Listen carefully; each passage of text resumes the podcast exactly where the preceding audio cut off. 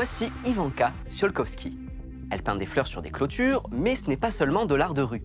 C'est aussi un symbole de renaissance pour la ville de Boutcha, en Ukraine. Début avril, les autorités ukrainiennes sont entrées dans cette ville après que l'armée russe ait occupé les lieux pendant plus d'un mois. Le monde entier y a ainsi découvert des rues remplies de corps, des fosses communes, des bâtiments réduits en cendres et des preuves de torture et d'exécution. Mais Ivanka, qui est originaire du Canada et a des racines ukrainiennes, a essayé de redonner un peu de joie à la ville. Elle a donc peint sur les impacts de balles toujours visibles dans les rues.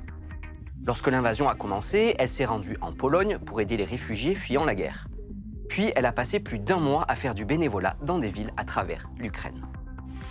I met a man named Sasha who lost his son and his home. He lost his home due to a bombing. He lost his son. His son was defending Bucha. He was sharing this and he said, There's just no joy for me anymore in this town.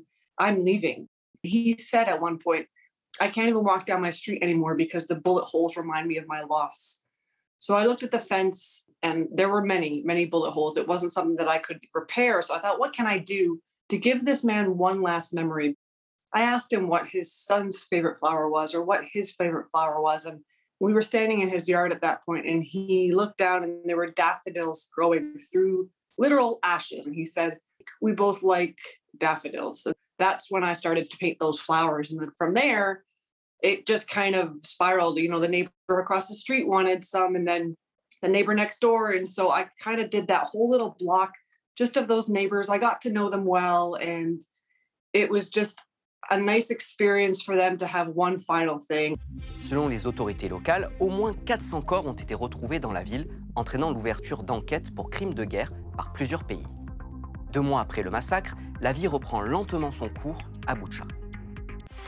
When I arrived, I was expecting full on atrocities, which I did see. You know, there was that one street, Yablinska Street, that had that had most of the occupation on it. That's where the tanks were parked. That's where like most of the things were bombed there.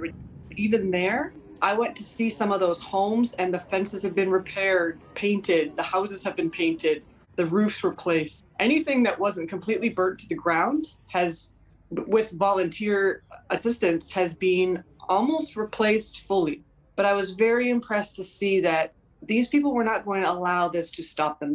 This project, you know, it started off as just trying to make one man smile, but as I was working, I saw so many other people walk by and their spirits were lifted. But it was great to see that Ukraine is not going to just sit down and, let the Russians take over.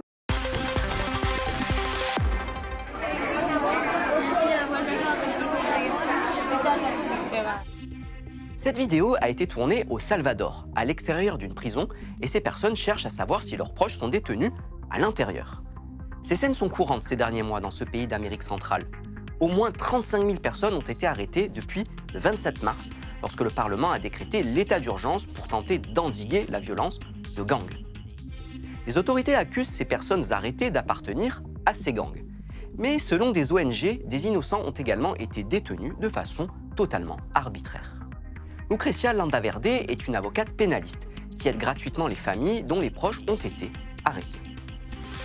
Desde que inició el régimen de excepción, nosotros hemos atendido alrededor de 300 personas que venían a pedir asesoría sobre los casos de las personas que habían sido capturadas. Hemos defendido a 28 personas y todas las personas quedaron en libertad. Se ha tratado de capturas arbitrarias e ilegales para cumplir con unas cifras porque las personas capturadas no tenían ningún vínculo con ninguna pandilla y porque los policías y militares se metían a las casas o a los trabajos de las personas y los capturaban sin una orden judicial.